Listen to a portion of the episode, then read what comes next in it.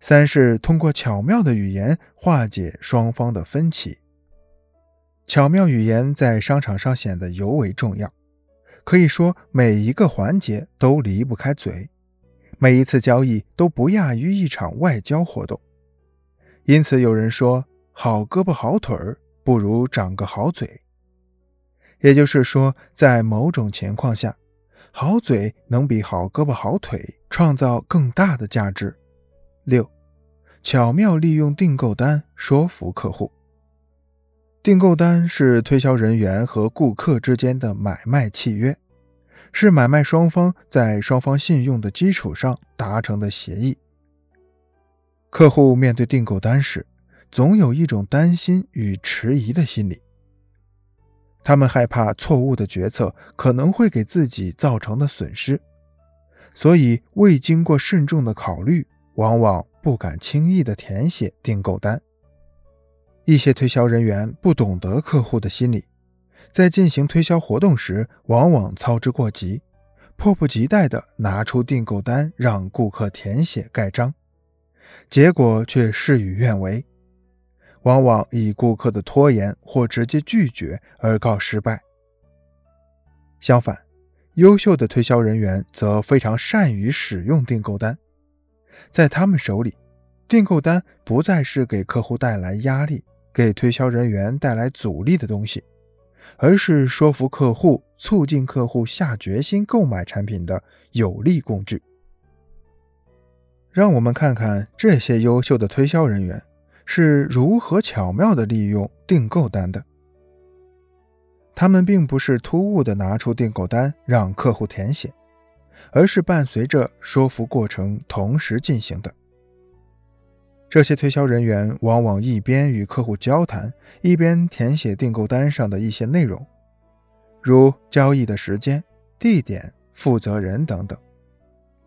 当销售员把这些内容填写完整，递给顾客签名或盖章时，他们可能会惊异，因为他们还没有最终确定是否购买。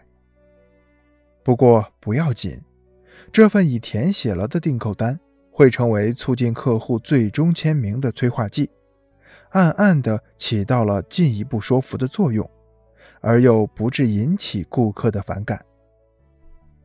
这是因为。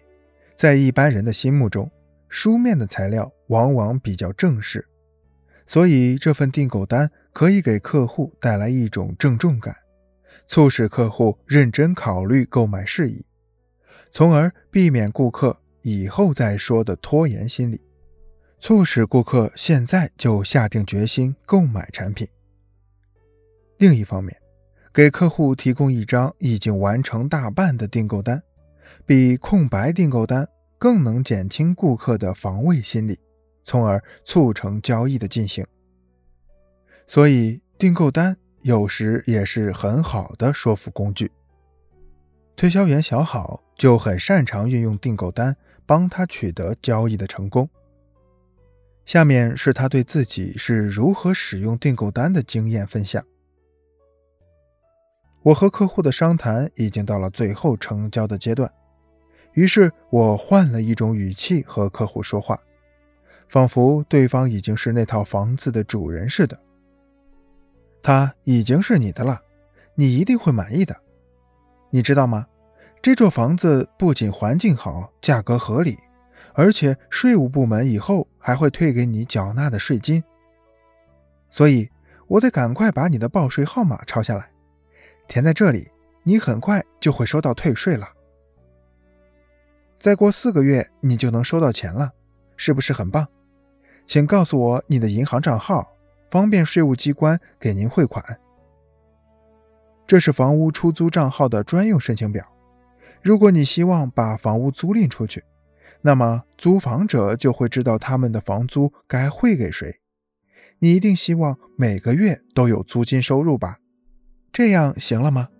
请在这里签下你的大名。就这样，我顺水推舟地让客户签上了大名。